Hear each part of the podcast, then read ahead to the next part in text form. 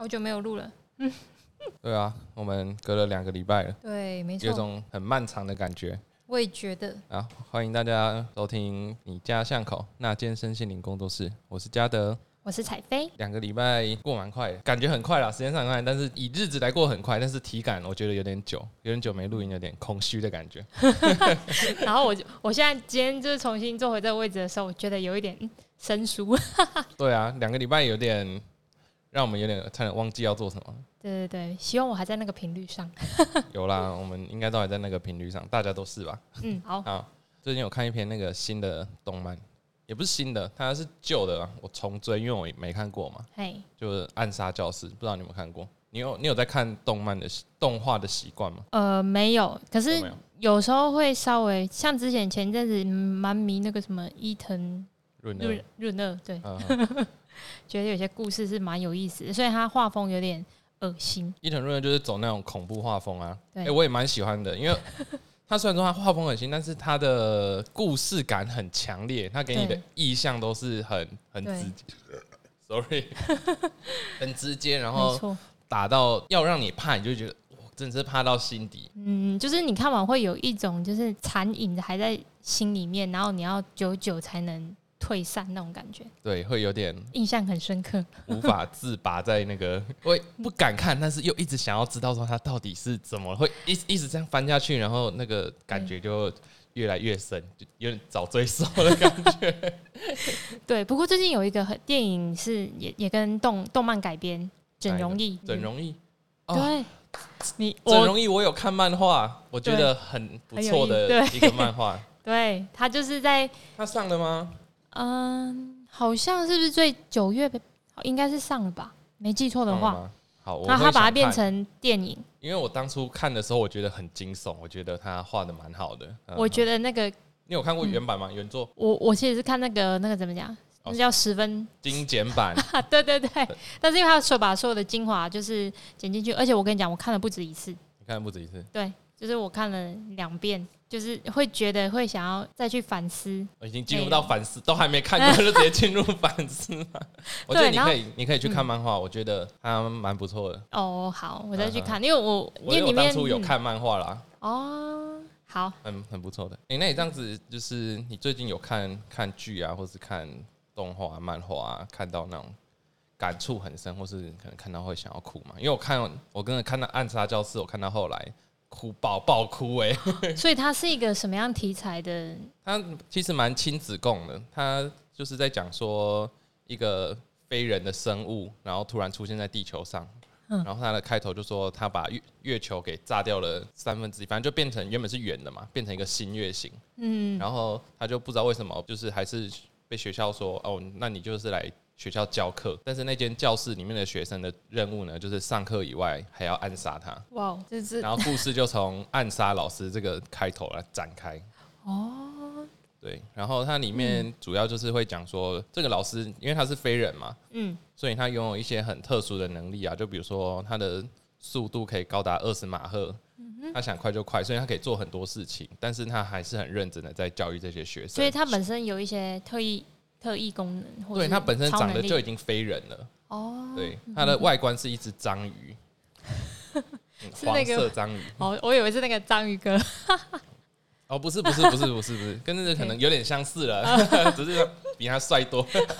好好嗯好，，然后故事就是从教育学校的教育上去展开，嗯看了会觉得说感触蛮多的啦。是日本的吗？对对对，日本的。哦，好，我再找时间去 review 一下他如果看动画的话，大概五十集，五十，对，所以它我是觉得五十集就不会枯燥乏味，但是它里面的刻画我觉得还不错。嗯，哦，好哦，我再找时间去看，因为你有听你这样的叙述，我觉得题材好像蛮新鲜的。它的名字很烂，烂到烂到炸。哎、按那你怎么会想去看？因为我听很多人说它是经典，那、我以前就知道这个，我有看过那个主角的形象，但是我不确定说它到底是哪个漫画这样子。嗯哼哼哼那之后说哦，人家就说那是暗杀教室，我说啊，那要看一下好了，经典看一下，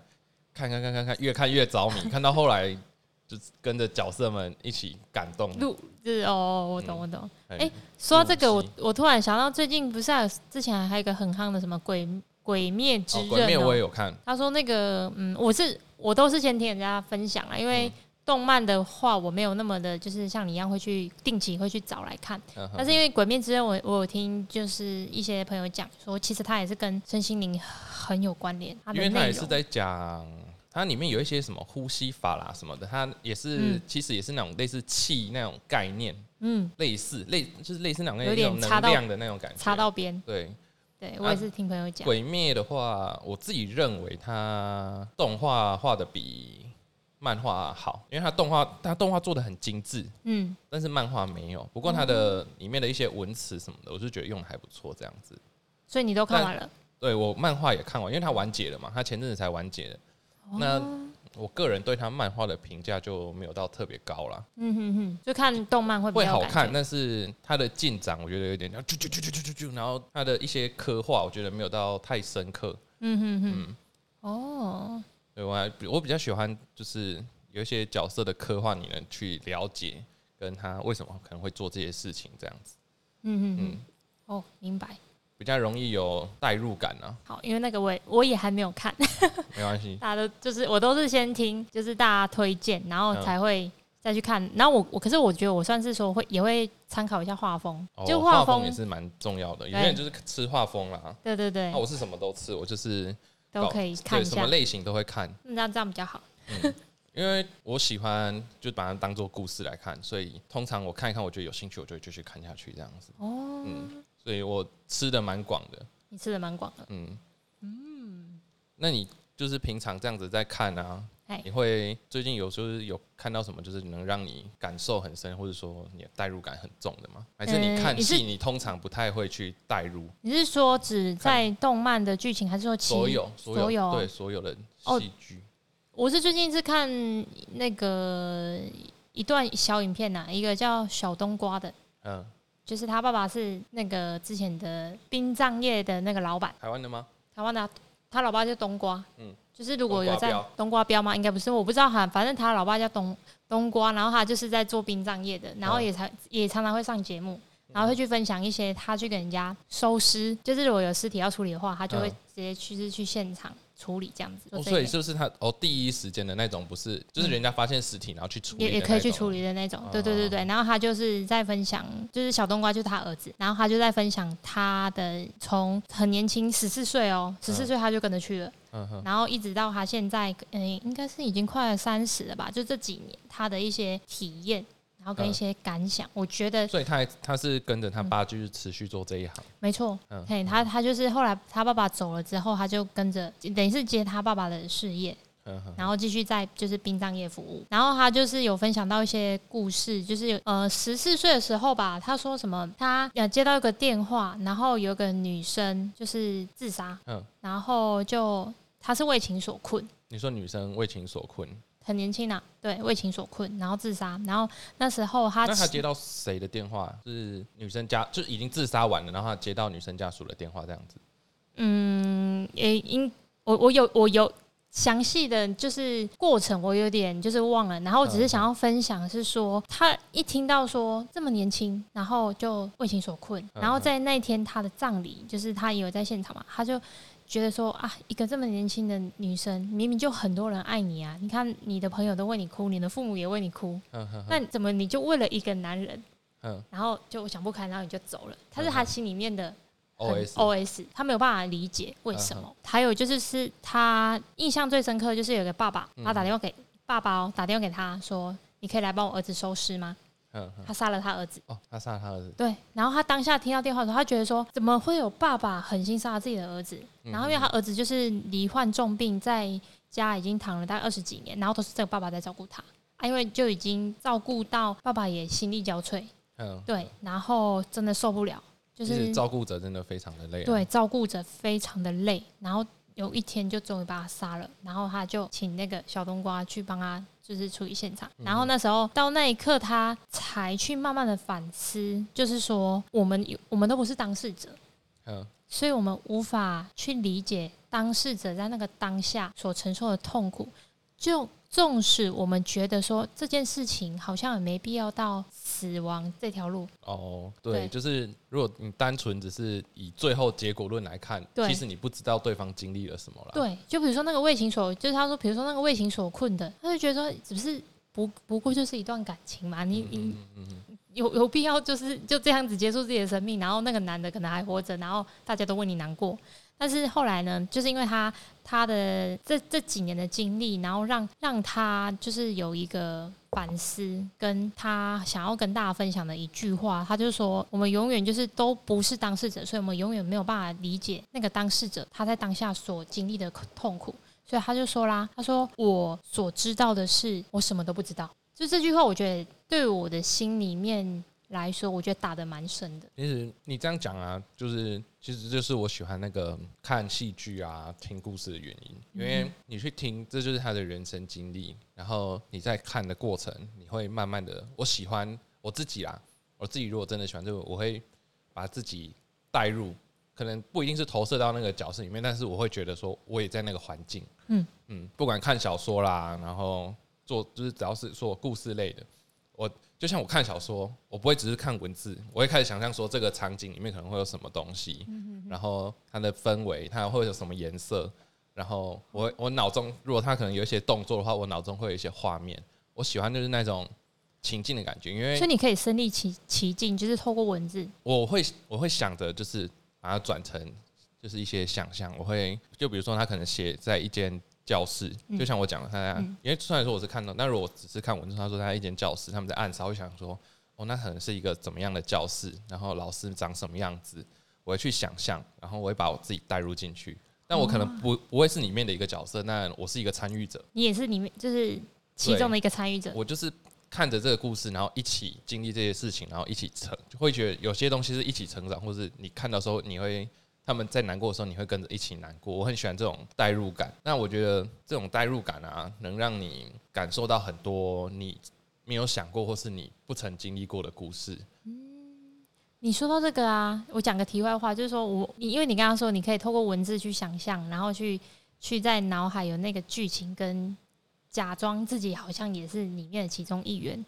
我其实蛮羡慕的，因为其实在我小更早的时候，就是小时候就是看那个文字，其实我没有办法打开这种想象力，嗯所以我基基本上啊，那个漫画我是看不懂的。哦，对我没有办法透过图片，然后去嗯想象说，哇，这个会动来动去，然后剧情怎么发展，然后我可以感受到什么，我真的没有办法。嗯嗯，然后我都是要就是透过可能是动画嗯嗯嗯，的方式去才能去理解或者去想象那个剧情。那我唯一可以透过文字去想象的，大概就是《哈利波特》那个小说，就只有那个。哦但是其他的我只能就是用很生硬的文字，然后用脑袋去理解，就就是从那个 我就可以发现，说我其实是原本就是一个蛮理理性，就是用文字理智的人。我也不是文科，反正就是我没办法有这些想象力啦。对，那后哦但是到后面呢，我有慢慢的去把想象力的这个功能连接回来。好，其实我觉得嗯，能把它连接回来的话很好，因为它会是让你看东西会变得比较生动跟活泼的。对，而且而且我就我觉得这样而且会欸。会能在里面创造出更多的东西。有时候反而你的有一些灵感会从里面而来。对对对对，而且我们就回到说，我们前面一一两集说，有时候呢，我们透过一个比如说看书的过程，或是看影片，或是看电影，或是什么样的小小的动作，我们就可以让自己有一些想象的空间跟连接，还有些一些所谓的创造力。那其实也是一种疗愈的过程哦、对对，对，我要说的是这个。因为 其实我想讲的也是这哦，个。真的吗？对因了。为我觉得当你就是看到某些故事，然后那可能是你曾经想要有的，或是你你后悔的。其实这嗯这也是我们以前，因为我戏剧系嘛，对，以前我们上课有上到这个，就是说，其实你看戏，它是一个原理啊，就是你看戏其实是一种疗愈跟治疗的方方式。式，对它我同意。就是你进进去之后，你到那个空间，你由透过演员做出的表演嗯，跟情感的表达，表达出你可能内心那一块释放，让你去对释怀。所以你看的时候，你会有感触，你会嗯有办法说，透过这场戏，去同理对方，对不对？对，你要去同，你会有办法同理，你会突然了解到说为什么会这样子，嗯，然后你自己心里可能那一块欠缺的，有办法被弥补，或者说你的罪恶有办法透过这个角色帮你代偿掉。或是被被原谅。对对，在那个过程中，你就这样被疗愈。哎、对对对不，过你说到这个，我蛮好奇一件事情，就是说，就是你们在戏剧系嘛，啊，那我有听过吼，就是有些投入剧本太深，对，然后他实要怎么样？这种东西呢，我们很多人会看那个剧啊，会被影响太深嘛。对，就比如说，他可能看乡土剧，其实乡土剧很明显，有些角色就特别的鸡掰，那些人超强，他们就是演到 就是鸡掰到很多人会入戏太深，上网开始骂说你怎么可以这样这样这样这样，嗯然后再造成那个演员的困扰。嗯，但其实是代表那个演员演的好哦，对，对，我知道。然后但是观众就是入戏太深，然后哦这个是观众面的，那但是演员有些也会这样子。像那个张国荣，你知道吗？呃，我知道张国荣，那我是因为他之前就是他去世很多年了啦。那之前就是有一个说法，就是说他因为拍了一部剧，但是我那是哪个电影或什么，我有点忘了。嗯他说听说是他当初入戏太深，嗯，然后后来下戏之后一直走不出来嘛一。直走不出来，然后陷入在那个剧里面，然后最后就走上了好像是自杀吧。对啊，他是自杀对的。对对对，因为像我们当初在做这些训练啊，我们都会说我们会做入戏，然后入戏的过程其实有点像催眠，嗯，也不能，嗯，我自己觉得那有点催眠的效果啦。它就是我们会做闭上眼睛，然后开始在空间中走动，嗯然后你要去慢慢进入这个角色，嗯你要开始想说他是一个怎么样的人，然后他会讲什么样的话，什么样的语气，然后你从最一般的、最你正常的状态，你慢慢的走进去这个角色。我们是做绕场，其实入戏有很多种方式，每个人不一样，有些人可能是靠冥想，或是怎么样，但只是我们当初接触到，这是一种其中一种方式啊。你说到这个，我想要就是跟大家分享，就是我们在做一个疗愈的过程中，嗯我们有一个方法，嗯就是像类似像你说的这样，我们会呃，比如说可能过去过往有一个很悲伤的体验，他没有真的走出来，嗯可是他表面上没事，那我们就会带领他去回想当时发生了什么，然后把他的场景，把哪些人说了什么话，然后带着他，然后邀请他去把它回想，然后回想剧情不是重点的，因为剧情所有的剧情都是中性的，他透过这个剧情，他可以让那个情绪再被找回来啊、被找回来。对，然后我们要疗愈的是让那个情绪走完，就又上一集讲了，要让情绪走完，嗯然后让他把情绪回回忆起来之后，情绪走完，然后走完了，然后再把它带回到现场，然后那他就释再他就释放掉。对对对对，他就释放了。可是这个这个我们等一下再讲哈，就是先讲入戏的部分，嗯，然后我们入戏完，通常我们会保持这种状态，就是去演戏嘛。对但是我们一定会做一件事情是，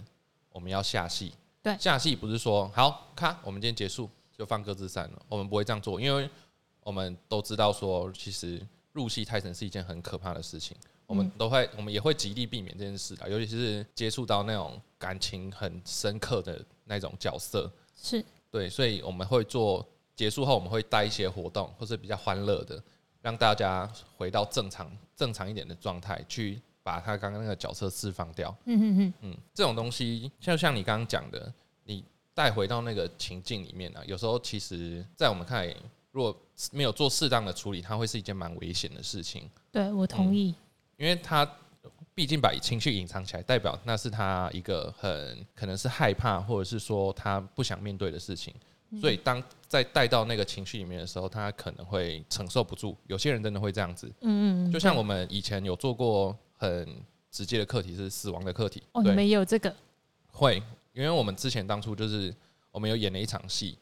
就是说，因为我们我们是做我们戏剧系走教育教育类的，对对对，我们之前在做那个关于死亡的课题啊，就是说我们大家是一群很很好的朋友、死党、同班同学，但是在某一个什么事件之后，同学死了，然后对，但是大家感情深刻嘛，所以我们到最后就做了，因为我们会有一些小道具，就是什么 cube 箱啊，就是释放型的箱子，我们就可能把它排列当做某一个东西，嗯。然后我们就把箱子排在一起，说好，我们最后转换一个情境，说说说到了同学的灵堂，但是这时候你要走上去，然后摸着棺木，你想要跟同学讲什么都可以。或是你不想讲什么都可以，真的很神奇。那个气氛啊，当下真的，因为大家都戏剧系，可能也不是演出来，因为大家真的都带入了，都已经投入了那个情境。对。然后有时候可能还配一些配乐，所以当下有些同学真的是摸着那些箱子，我们可能不知道他内心是想什么，但是他真的是爆哭，然后讲出那对那个同学带入那个同学，就是他想对他讲了什么话。嗯，对。然后那个气氛真的是哇，干超级凝重的。那你们后来是也是一样？然后大家下戏，对，大下就是因为那是老师带的一个课程，所以老师带着大家一起下戏。然后他也有告诉我们说，这个东西可能在某些人的心里是一个创伤，或者是需要被治疗的东西。那他可以透过，其实可以透过这场戏再去释放他那些情绪。但是如果没有好好的带出来，他会卡得更深。哦，对，就会直接在那漩涡出不来了。他会再陷得更深进去。嗯嗯。所以我觉得。这种东西是需要小心去处理的，尤其是碰触到这种这么深刻的议题的时候。嗯嗯，我嗯，这个我我可以理解。对啊，所以我觉得，我觉得戏剧这种东西不一定戏剧的，只要是这种有故事性的东西，其实是很有魅力的。因为其实既危险又美丽。但是对疗愈来讲，我觉得它也是一个很好的方式。对啊，有些人可能，有些人就是不看剧、不看漫画、不看这种东西，那可能就是看一些搞笑短片什么的。那可能是他疗愈的方式啊，只是我觉得有时候你可能找一些相关议题又特别好的、评价也不错的那些戏剧，它一定评价好，一定有它的道理在嘛。就像我以前去看绿光剧团，他演一个关于爷爷还是阿公的故事，嗯，我那时候在剧场看，我第一次在剧场里面哭到拿卫生纸，我跟我朋友拿卫生纸那边擦，然后很难想象哦，很难想象，对不对？对，很难想象。我当下真的克制不住，因为我就想到我爷爷嘛，嗯。对啊，我那时候就觉得，就我自己他们在里面就是，哎，我忘记剧情爷爷有没有死还是怎么样，但是就是触动到你对，然后我自己就当下就觉得说，其实我好像真的也少做了什么，然后我也是很想要那份感情，然后他们有把那份感情的时候，我也带入，我就有点释放，我真的是有种释放的感觉。那我觉得那个哭完会还蛮轻松的。对，所以这种就是那种也是一种治疗疗愈的方式啦，你带进去，然后。他开心，然后或是他难过，嗯，一定多少都能触动到你一些深刻的地方。没错，而且我们常说，其实人生真的就像一场戏。对啊，对啊。对，有时候就是我会演，就是有时候，比如说跟人家发生了一个，比如说一个冲突好了，但以前我会让自己比较平静的回复，比如说明明就很堵拦对方，或是明明就很不爽对方，可是呢当下。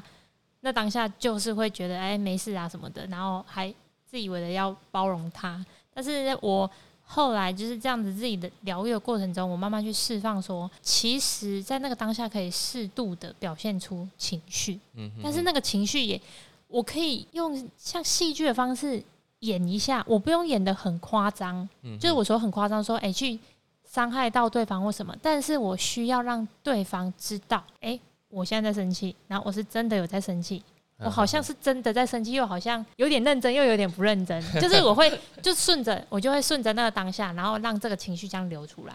对对，但后来我去学习到这个方法，我觉得会在我们人生的就是一些应对上啊，会觉得比较相处起来比较轻松啦。哦，对对对，我也会用一些戏剧的方法，或者说我们就是会有点难过或什么的，然后我可能会稍微演一下，有一点演，但是有一点认真，嗯哼，对对对，然后把那个情绪带出来。我觉得就是其实像像你做这一行啊，就是疗愈师，你们会去，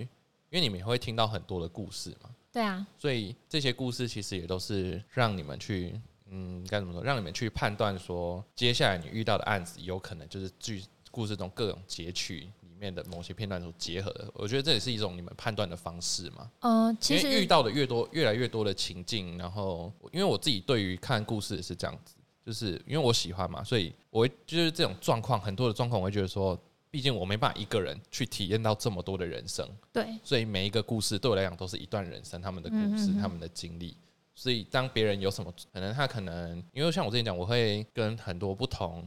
可能心情不好的人也会找我聊天什么的，所以。我可能就会从这些经验里面，所有的不管是什么可能性，然后慢慢去判断，哎、他可能是发生了什么事。有时候其实就是用这种方式去跟他们相处，他们会说，为什么你你是不是在安慰我，或者说为什么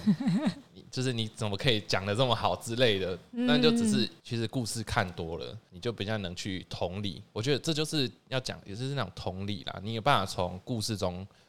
的一些呃精华，或者说他的东西，你去同理过之后，你就有办法慢慢去同理在其他人这样子。你说到这个，我们我们确实是会听到个案很多故事，嗯但是我们在疗愈师这个角色里面，不是要去听，不是要去投入那个故事。而我想要说的就是说，他一定会叙述那个故事，但是我们要让我们的个案是看到这个故事的背后，他是什么样的情绪跟什么样的感受。哦，对啊，对啊，对啊。对对对对我说，但是这些，我说你之前听到的是让你们能更快速的去找到可能的其实我觉得不原因嘛，呃，比较比较没有办法，就是对比较没有办法有个标准答案。为什么你知道吗？因为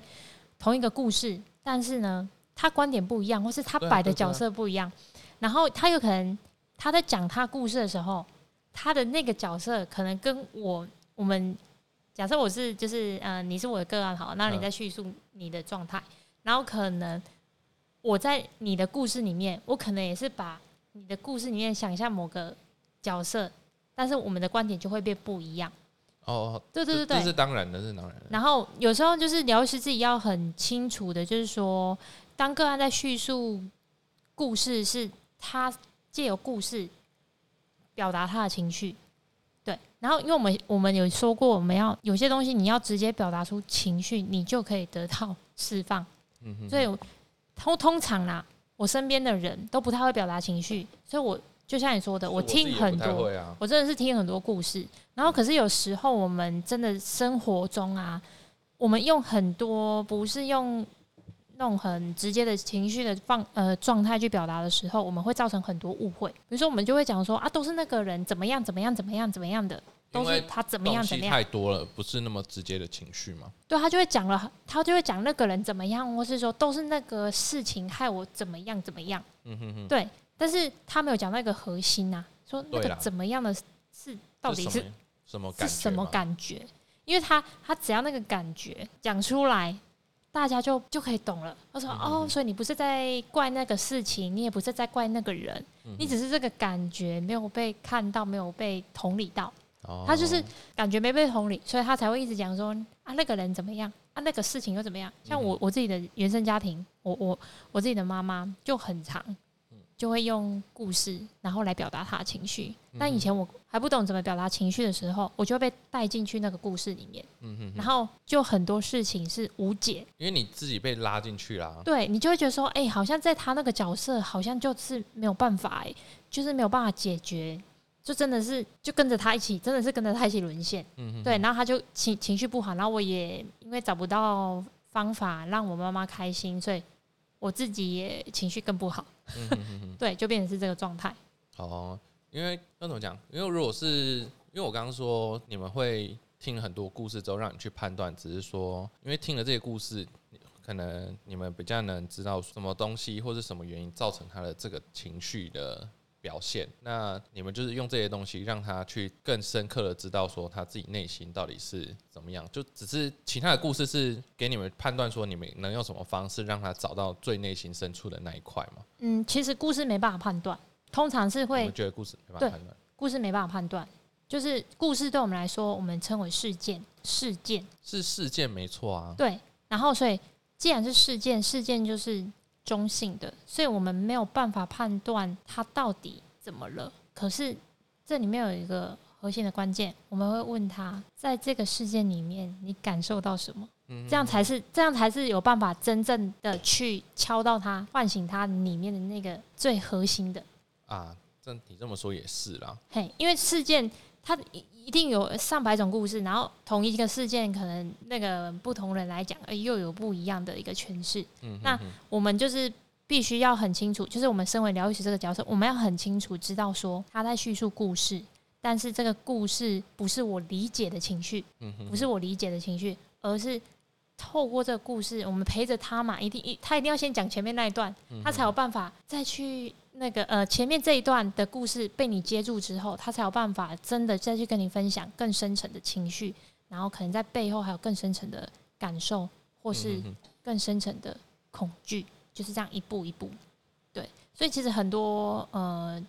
刚开始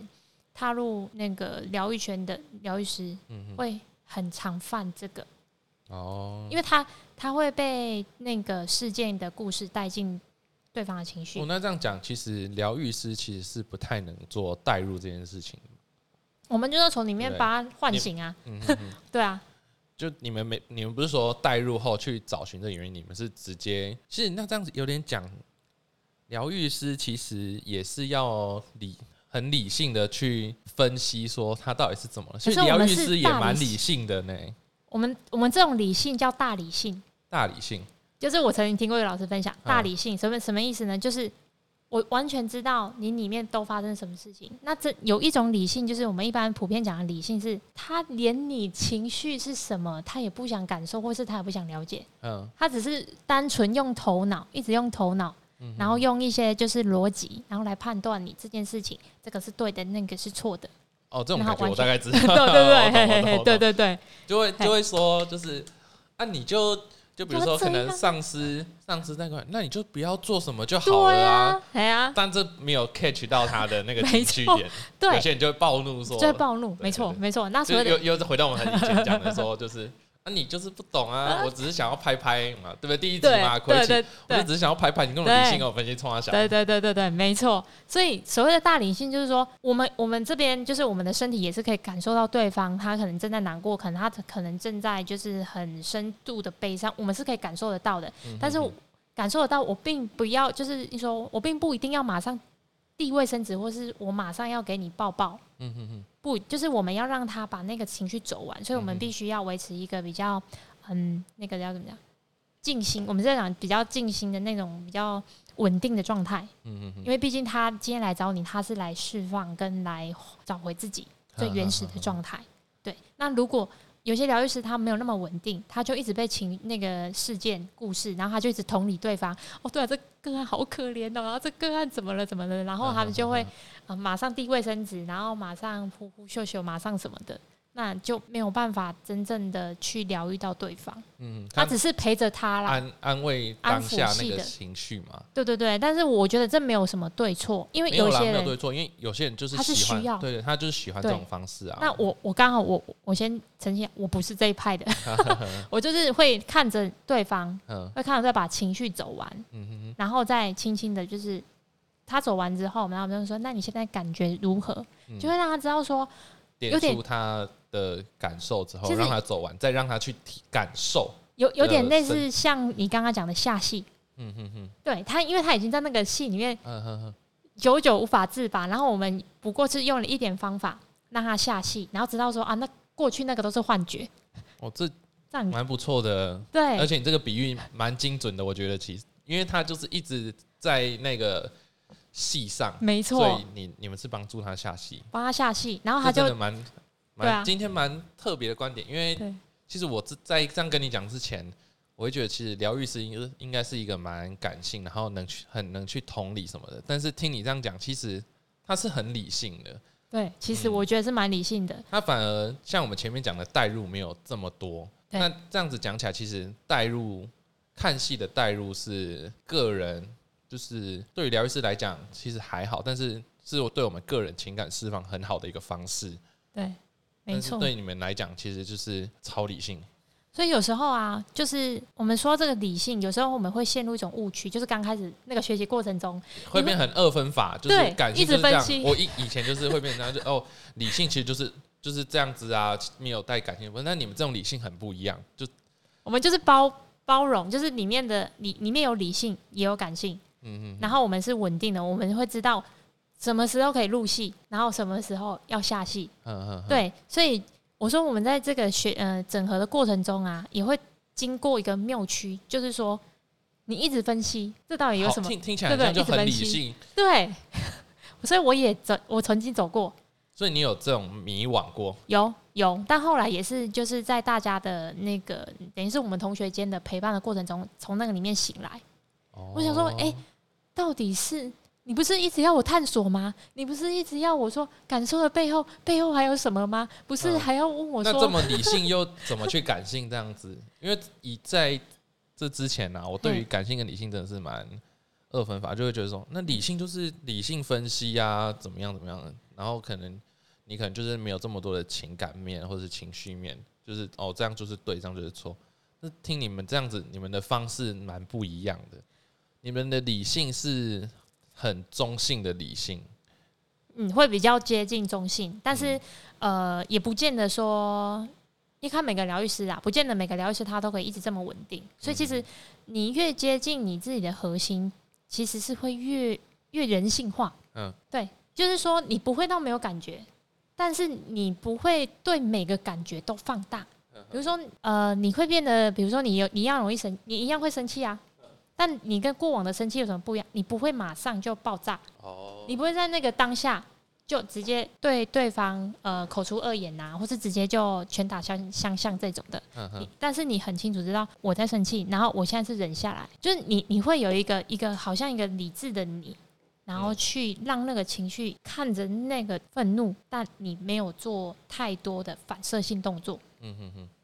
就是如果有在整合自己的状态的时候，会变成是这样。然后甚至说，你遇到难过的事情、悲伤的事情，其实你在那个当下都已经发生了。那如何就是说去要去跟你们分享，或是去形容那是什么感觉？就是说你的身体会有个感觉，嗯会有一种情绪流动的感觉，但你不见得都会表。现出来。没错，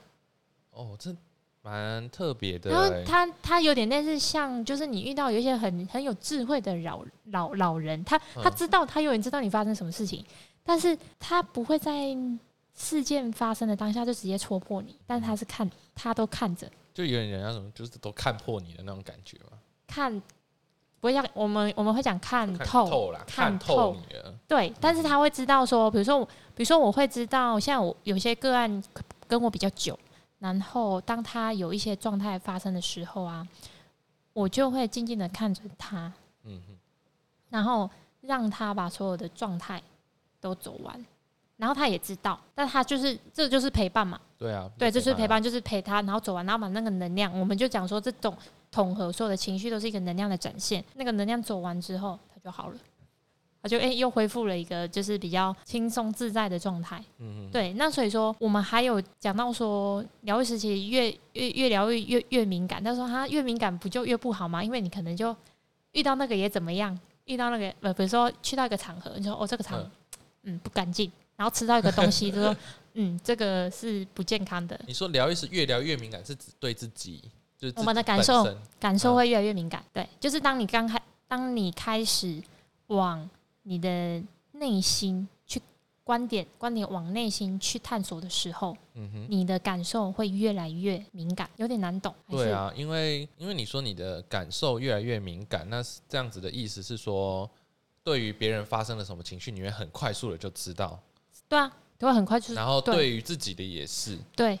那这样子还有会不会就是让人家觉得说，诶，你好像是一个没有，因为毕竟你说情绪是很中性的嘛，对啊，但是要怎么讲？呃，情绪也是塑造一个人很特色的一个东西。这样子会不会人家说，哎、你怎么好像一个没有情绪的人？因为你对于来讲，情绪都是到最后啊，都会变成是一个很中性的状态。那生气对你来讲没有什么，我觉得这就是一个事件，然后快乐就是很开心，这也没有什么，这也是一个事件，嗯会变成这样子吗？不过他他非常的活，什么意嗯思？你知道吗？就是你还记得我们就是还还是小朋友的时候，哎呀，你看小朋友哦，开心。有时候他不用讲，你看那个他的身体，你看他的脸，你就知道哦，他开心。嗯然后或是他生气的时候啊，你看他他都不用讲说我好生气，看你你看那个同步，就是他是他的肉体的外在，他的气场，他就是表现的他是很很生气。嗯哼哼对那反而是说，你越来越敏感的时候，你的整个气场、你的肉体的表现，它就很即使很同步啊。就是你在跟人与人之间交流的时候，你也不用特别表达说你你很不用用语语言说你现在很生气，你也不用用语言说你现在很难过，但是对方已经可以从你的外在嗯哼，去发现，或是去看到说，哦，其实你在这个情绪里面。那有时候，有时候我们透过这样子的状态，比如说举个例子好了，以前我对情绪没有那么敏感的时候啊，当别人跟我讲一一个很难过的事情，他看我的脸就是一个扑克脸，嗯，他完全从没有办法从我的身上感受到任何一点点情绪，但是他会说，哎、你都不觉得这样子很难过，这样子吗？还是对对，类似像这样说，呃嗯，或是你怎么好像没有懂我那种感觉？对，然后其实也没有也没有也没有说不懂啊，其实我心里面很难过，但是我就是哭不出来那种啊。但是有些人你会发现，有些天生他情情绪或感受比较敏感的嘛，你稍微讲一下，他可能就泛泪泛泪光。哦，然后对方就被疗愈了。这样你能说、哦。啊，就看着他就知道说他懂，虽然他当下没有说什么太多的话，嗯哼，但是你已经可以从对方的表情就知道说，我就知道你懂我这种感觉。哦，对对对，所以嗯、越来你的情绪、你的感受越来越敏感，你反而是那个同步性，嗯哼，就是诶、什么情绪、什么状态，然后你就你整个所有的状肉体啦、肉体也好、情绪也好、灵性也好，你所有的状态全部都同步的。嗯哼，对。然后这个就是呃呃，我这我我这样的形容只是一种，也不也不能讲说是一种境界，就是那是一种嗯，只是变成是更直接的反应，对反映在你的行为表现上嘛。对啊，可是这样子，因为以跟大家相处来讲，有时候这样子是不是也不一定是？虽然说你是很回归到真实面，对，越其实是很真实的。对啊，但是会不会说，因为有些场合可能毕竟还是需要隐藏，这样子其实反而不会诶、不会吗？其实不会，因为等于是说你越诚，你你的整个状态越诚实的话，嗯哼，你会越自在。是自己来讲没错，可是像那种团体生活啊，或是什么的，有时候会不会说反而造成困扰？其实我觉得对自己不会啦，毕竟自己就是把感嗯真实的感受赶快反映出来。嗯但是会不会说可能就是造成其他人上面的一些困扰嘛？会吗？不会，也是不会。其实是不会的，因为反而是说他们这样能，我是觉得不会的，可能是不是说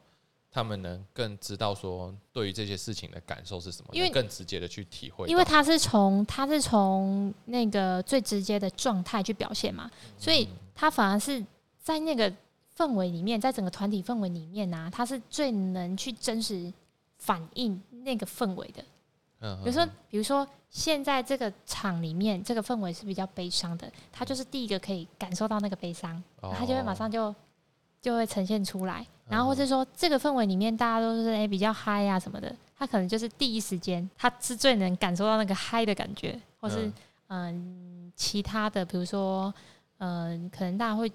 呃，有时候是沉重的氛围，那他可能就是第一时间，因为他感受比较敏感嘛，他就可以感觉到那个沉重。可是这是被外在的氛围嘛？可是当你比如说你说一个很嗨的场合，那你就觉得无聊，可是你又不想破坏气氛，这样子的话，但是你又很直接表现出感超无聊。哎、这是这时候就看个看个人。我的意思是说，你不想破坏气氛，嗯，你有你除了待在现场，你还有另外一种选择啊，你可以离开现场啊，就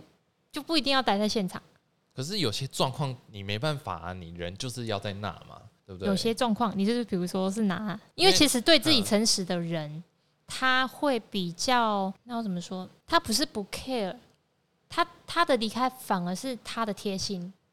他嗯不想，比如说他不想破坏气氛，这样对？对，可是他也不想让自己委屈啊。嗯嗯，他不会让自己委屈，但是他也不想破坏气氛，他就会选择一个比较呃适当跟恰当的方式，可能离开这个场合，或是让自己融入那个场合。但是那种融入跟一般没有整合，就是还没走身身心灵整合那种差别是不一样，也是有意识的知道自己在做什么。嗯哼哼，比如说，有时候举例好了，我最近可能有有时候我有些有些难过跟悲伤，我没有办法透过自己的陪伴去把它引导出来，我就会去一些比较悲伤的场合，会我我会有意识的，我会去一些比较悲伤的场合，很特别然。后 然后就像你说的、啊，去录那个戏啊，带入啊，对，然后我会很有意识的去跟着那个场合去演那一场戏，但是我很清楚知道，我需我正在释放的是我内在的那个悲伤的情绪。嗯，然后再再从离开那个场合之后，再自己下戏。其实嗯到后面，应该说我身边的个案，其实也都已经有具备这样子的一个状态的一种一种能力啦。对，然后透过呃不一样的人生体验啊，因为你你一个人能从出生然后到你死亡这中间，一定会经历过很多事件什么的，嗯，对，然后在每个事件的状态都去体验不一样的感觉，所以有时候啊，我都会说看电影，你跟我剧透，我还是会去看，我是那种人，因为你跟我剧透，那是你说你的感觉，可是没有，我觉得剧透不一样哦，剧透是因为你说的感觉是你看戏的感觉，但是剧透会觉得说，干你把剧情讲给我，这或是那种很关键的，就是比如说很谁死，你不想知道。但是他就跟你讲说：“哎，谁死了？那你对我来说没差，对你来说没差。对，对我来说没差，因为我觉得那个是你想要，你想要跟我分享那一个电影的一个关键的，你想那也是你情绪表达的一种。嗯，对，因为想要很兴奋，或是说你觉得那个是那个 moment，就是让你感觉到可能很刺激啊，或是很怎么样的，然后你需要透过一点点剧透来形容这样子，然后反而会因为你那个过程中的。”情绪的表现或什么的，然后我就会去想象，哎，这到底是什么电影啊？即便你剧透了，所以我是那种说，你即便跟我剧透了，我还是会自己去体验的那种人。所以我很常就是看一些书或是什么，然后我都会先很快速的都先看完整个目录，或者在后面先看完之后呢，我再从头看一次。那从头看一次的时候，是慢慢的去沉浸在每个情境里面。我觉得这个。可以分不一样的来讲，就是你当你知道了结果，你会在前面从另一个角度去切入。我觉得这是一种方式。那我觉得另外一种方式就是说，你从头你是一张白纸，然后你开始被他写入，被他带入，然后慢慢参与。一个是参与的过程，一个是你知道了结果，然后你从再从不同的角度再去看一次这个事件。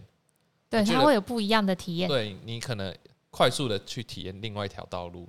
我觉得这可能是另外一种方式啦。只是我不太能，我就觉得不行，剧透全家火葬场。对，所以每个人在体验他人生的状态就是不一样，所以我才会说，就是我觉得啦，我我的观点里面，我觉得每一种体验都是一种整合跟疗愈。每一种，就像我们最前面讲的，我们前面讲那一大段，你看了很多的故事，然后。很多的很多的呃不同的经历啊，他虽然说他是虚拟的，人家虚构的，但是虚构出来的人一定有他自己的一套理论，嗯，或者说他自己的经历，他自己的想法，那你就是跟着他走，毕竟他的经验就是这样子，或者说他想在故事里面表达经验就是这样子。那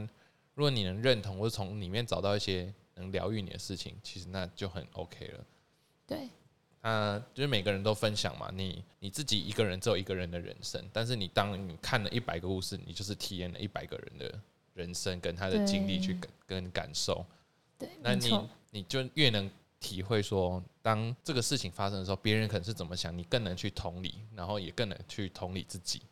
对，然后我们就会对这个社会跟这个世界多一份包容。对啊，世界是真的是需要。有时候像有时候我们出门啊，我跟我我跟我先生出门，然后他有时候遇到一些那个车子乱开什么的啊，我也会啦，这个对不对？然后就会叫了一声嘛。然后有时候我都会讲说，其实有时候我们自己也会这样。那可是我们在车子里面，我们都会讲说，我们是不得已的。但是我们角色换过来的时候，你说，干那个人穿小了，亏穿小，对。可是有，但是你你从另外一个观点来讲的时候，他也许他真的不得已，可是因为你看不到他的不得已啊，啊，有时候我们是不是有很多不得，我们也希望我们说不得已被包容一下，也会，对啊，因为我自己其实这个我也会啦，我就是那个开车就会碎碎念的人，但是我每次碎碎念完，我也会说啊，或者说当我自己不得已的时候，我会说，我我就会觉得说，没有，我不是原谅，我就是。就还是在想说啊，他因为我当下一定会骂，因为我就觉得那个情绪要出来，我就没送啊。但是之后我会想啊，他可能是怎么样怎么样怎么样。哎，那你还不错哎，会就是还是会替对方稍微想一下。哎呀，但有没有每次我其实我也记不太得了，但偶尔会，就比如说那种要左转的啊，有没有？然后他就停在那里不走，我就会骂他说干的撞一下，或者左转的要直行。但是我自己有时候就是可能路不熟，开错道。对，然后就只能停在那里，也没办法。对啊，对啊，对啊。所以，所以我你你跟他讲那个点是说，如果说你慢慢走走向整合的状态，你下次说干冲他小这句话，可能就慢慢的不会讲了，哦。就是因为他有时候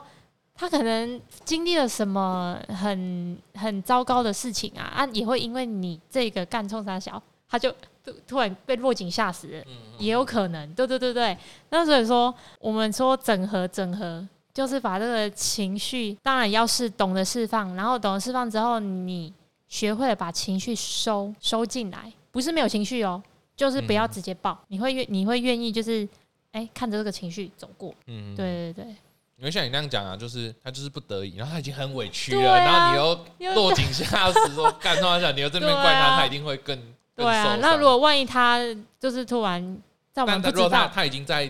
边缘，边缘了，你就是把他对啊推下去了。对，然后有时候我们就会在不知不知情的状态下，我们就不小心害了对方，可能他就走向真的是最后一根稻草，就像对啊我们之前讲嘛，一句加油，不知情就就去了。就去了，对啊，对，有时候我们就会就会去这样反思啊。当然刚开始你那个情绪要出来，我也同意啦，我也同意，嗯嗯嗯也是需要出来，但是因为就像你讲的啊，情绪要走完，我对们只是当下把那个情绪转。其实我们骂完，其实我们就好了，之后也不会去想，因为它就是一个很短暂，我们就是北宋。对对对对对，那当你开开始有在看见的时候，你会停一下，好，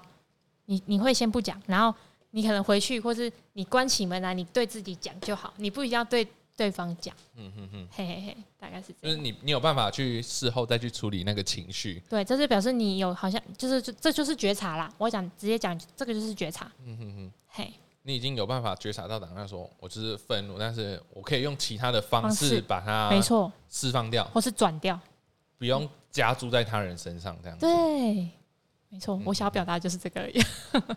好了好了，那我们今天就先讲到这样子吧。好，啊，那我们今天你又准备一套新的没有，其实这觉察卡吗？这这是觉察卡，啊，只是嗯长得不太一样而已，因为这是第一代，第一代，算算是就是比较早期的觉察卡，但是内容是差不多的啦。那它的玩法也是跟我们第一次跟奎奇他们做的觉察卡一样吗？对啊，一样是可以一样样的，因为它也是十六张，它只是中间有有几张是改过名字，但是那个不影响，哦。对，啊，不影响，那我们就再来玩一次觉察卡吧。让大家回到自己感受，就是相信自己的感受跟相信自己的感觉，那跟别人都没有关系。好，好，所以一样先洗牌嘛。对你先洗牌，好，我先洗。我们抽两张啦，你一张我一张，哎，对对对对对对对。默契。然后很认真洗啊，来看看选我的大家们跟我自己这周需要觉察什么？对，方向是，你会不会抽到理性与感性啊？不知道。好，我先抽第一张，好好彩飞抽第二张。你要再洗吗？你自己洗一下，你自己洗一下，好，因为毕竟我我的我洗的是我的能量，你洗的是你的能量。这个牌有点长。好，左手好了，开牌。开牌，我先念我的哦。好，我的卡片是哦，观听众们选好了，你要选我的或选彩飞的。来，我的是急救卡，内容是你的存在是安全的，每个恐惧、不安、焦虑、愤怒的时刻，都是呼求被了解、被爱的片刻。挂号，当下我们与爱失去连结，你无需为被不确定感、未知的不安受捆绑。你不是以痛苦挣扎的模式来经历生命的成长，去拥抱、接纳每个起伏的情绪，去那温柔的迎接与体验中，去化解情绪对你的冲击，去觉察当情绪涌现时，你惯常的对应模式是逃避、抗拒、否认或是投射呢？觉察当情绪涌现时，你惯常的对应模式，那样的对应模式帮助你穿越了受困的情绪吗？或者带来了更多的不安与担心？我觉得这个跟第一版的，就是哎是对啊跟跟下一版，拗口对对对，比较绕口，比较没办法，你哥上次也这样讲哎、比较没有那种比较直接的表达，他会用一些嗯感觉很文言的方式去。很文言的方式。对那你有哪一句有有 feel 吗？等下敲到麦克风，哪一句？嗯，哦，他这个比较绕口，稍微让我看一下哈。我们等一下中间就剪掉了，我先稍微阅读它一下。或是你最近有觉得情绪特别的荡吗？低迷，因为急救卡跟有时候太低迷的情绪跟混乱，我觉得这张卡本身带给我很混乱啊、混乱对不对不是因为它的字太绕口了。OK，我没有很很爱这张卡，太绕口了。那你最近你最近生活周遭有发生比较多一些混乱，让你不知道从何下手事件或情绪吗？等一下，还好，好，我找到了，去那接纳每个起伏的情绪，在那温柔的迎接与体验中去化解情绪对你的冲击。哦，这句让你这句为什么让你这么有感觉？因为我觉得，就像我讲的，我最近看的《暗杀教室》嘛，嘿。它里面带给我的一些难过或是愤怒，对我会都接纳下来，因为我觉得我不知道我在看的过程，我就觉得其实这些我的代入让我，尤其是最后那个哭，我觉得，干我为什么会哭？其实 我自己会觉得说，我好像我真的体验在那个人生里面，我就是把他们的情绪都接纳下来，然后就是我在哭，我就觉得呃。一直哭，一直哭，停不下来，那真的是停不下来的哭。你就是你会想说啊，你那种哭是觉得被懂，有被理解，还是说有被懂，还是说被看见？也不是，我就是，其实我当下看，我就单纯的感觉就是，我觉得很感动，我就是沉浸在那个大他们细节的情绪当中，嗯，然后。眼泪真的是完全停不下来，他们在哭，我就是一直一直滴，一直滴，一直喷泪，然后你去擦，怎么擦就是一直流。哦，我就是很诚实的接受，我就是觉得很感动，很很疗愈，单纯的很感动。你你这让我想到，我没有再去探索它更深层的意义，但是我就是很喜欢，因为其实我以前就是觉得说，在更很之前啊，我会觉得说，其实哭。就是对男生来好，就是没什么。我其实压抑这个哭的情绪，我觉得哦，因为很多男生他会觉得哭其实是一件不好的事情，对，就是不是男子汉呐，对对对对对。但是其实我在在近几年啊，或者说，其实我也不知道多久，但是我会觉得说，哭只是一种情绪的释放。你哭完了，你的压力其实会小很多。所以当我所有的朋友他说难过，或者说他想哭的时候，我就说，那你就去哭啊！你哭完，其实你会好很多，不一定会好。但是你至少能把释放那个情绪先释放掉，然后你才能再去看见其他东西。没错，没错。对，所以其实他当下我想哭，其实我然后我就会让他去流泪，我让他去让他去，我就是跟着去感受那些事情，感受那些故事，感受他们那些内心的挣扎。你那，你你你讲这一段让我想到，我前阵子就是又看那个《灌篮高手》，那个有些片段啊。然后我以前看看《灌篮高手》，我真的没有那种什么感动，或者那种什么他们那种团队的精神的那种氛围让我触动，或都没有，就只是一个卡通。嗯，你知道我前一阵子这样，我只是看到其中一个片段啊，比如说教练，我想打篮球，然后那个很经典。对对对对对对。我居然就眼光泛泪，我居然就觉得说哇，就他好像回头，然后打篮球，然后教练。接受他，就那一刻，我真的觉得就是我整个就有点哽咽，就对了。在那当下，那种情绪的成长啊，你当你成长到，我觉得这是真的一个学习的过程。对对对对。当你小时候你看，你可能就会觉得说，哦，他们就是因为什么事情。但是你长大之后，像我看，我可能在小时候看，我可能会觉得。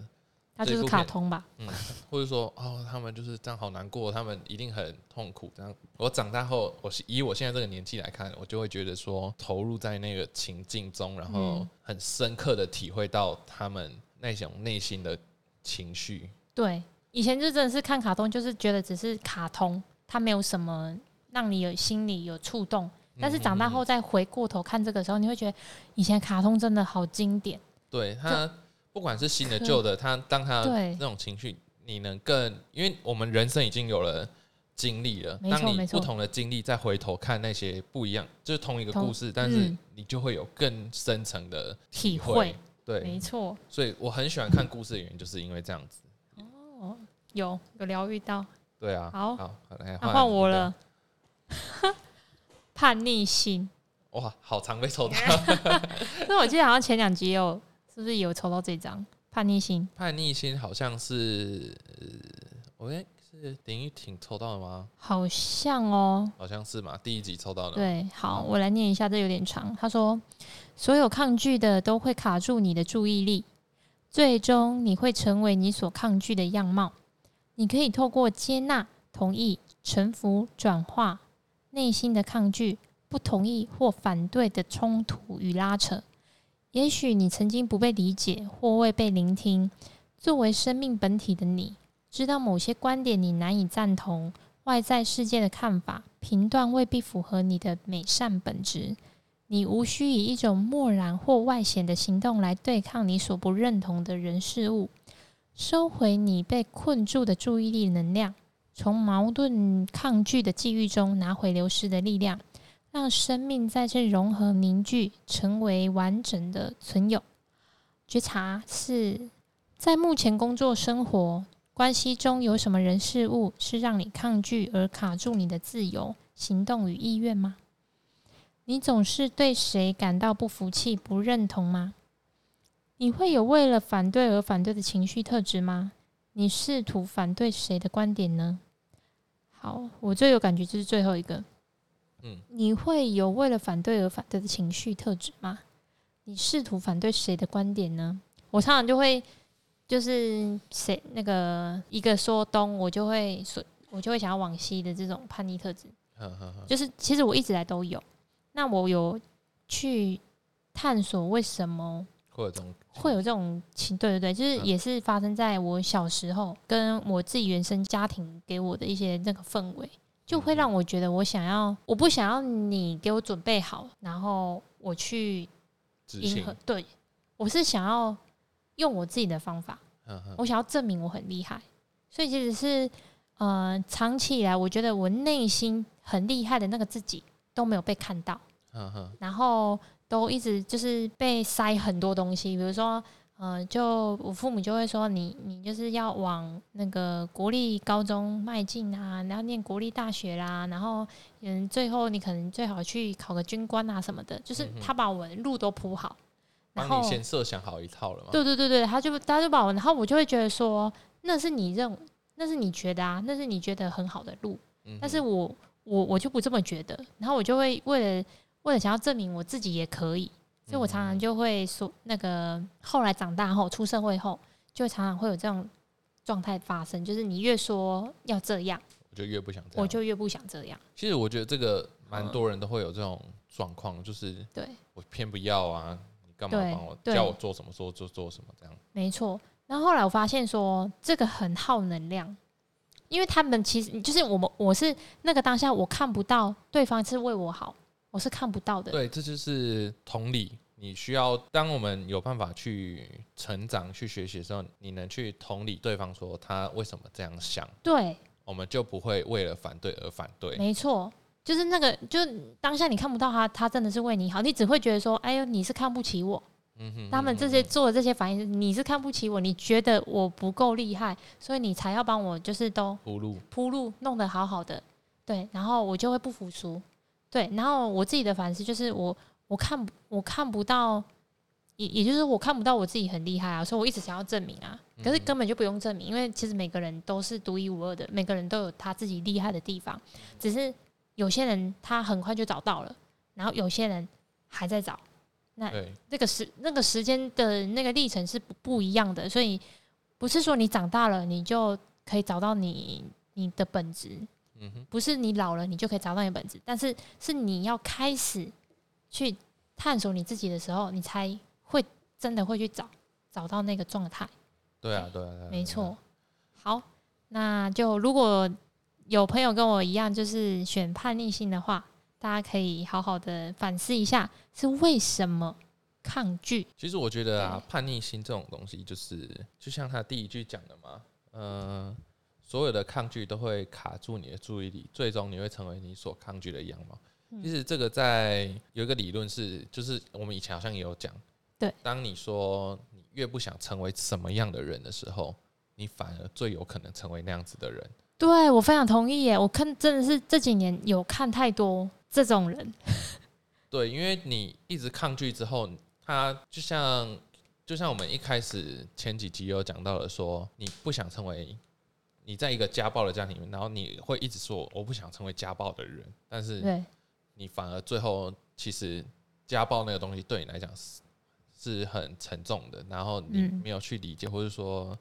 怎么样，但是你最后反而也是会跟随着那个路线下去。对，而且有时候你不见得是，比如说，假设你经历的家暴是那种拳打脚踢的，那你会觉得说好啊，你以后绝对不会这样对待自己孩子，可是你反而是用另外一种，比如说冷暴力，嗯哼，或是用言语的方式，对，那其实那那个在本质上来说也是一种家暴，只是好对啊啊啊像你你以为你做不一样的事情，但是其实是在是那个情绪没被看到，所以一样在做一样的事情。嗯嗯嗯，对。所以我觉得就是要突破这种状态，你反而是我们讲的，你要能先同理。或是回归自己啦，嗯，虽然说有些人是真的你没有办法去同理他，就像尤其是像我们讲的受家暴者，其实完全我真的觉得我们能体会他说他完全不可能去同理说他为什么要家暴这件事情。对，，因为毕竟我们不是真的那个很受伤而且我们也不是当事人，没然后错。我们也不是施暴者，我们很难去真正的理解。就是施暴者他的背后，他会成为施暴者，因为他背后也有一些不堪回首的坑洞或过去，他才会是那个角色。对就是对那个感对对对对对对像你这样那样讲，就是说他会去施暴，一定是有他的原因，没错，没错，但是我觉得能不能去理解，真的是一个很难的课题。对，就就连我自己，我觉得如果我我有被家暴过的话，我觉得我可能要克服这个课题也很难，对，我自己也很难。但是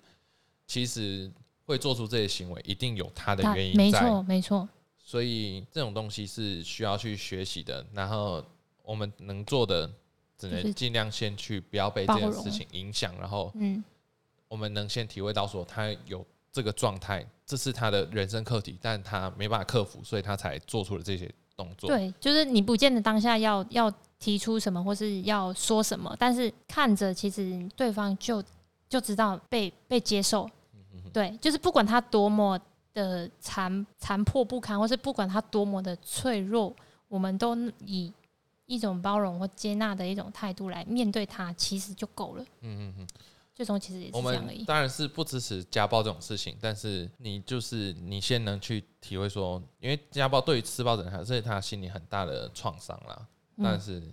如果你能在这之后，你能先先去说，哦，那他可能是有这个状态，嗯，然后你先去理解说，他可能是因为这些状态才造成他的施暴，那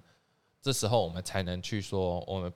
不要成为这样的人，你才有办法真正不成为这样的人，对。因为你了解了自己，你能遇到什么状态，然后不要把这些状态再加注于他人身上嗯，的时候，才有办法说就是化解真正的化解这一个结。对，没错，所以你不是只是单纯的抗拒，因为你单纯的抗拒，你并不了解。对，所以当你能了解之后，你才能不把这个东西再丢出去。对对对对对，没错。好，好，好啦，那我们今天这两张卡就到这里啦。那我们今天就到这，好，好，谢下谢，次下周见啦，大家拜拜，拜拜。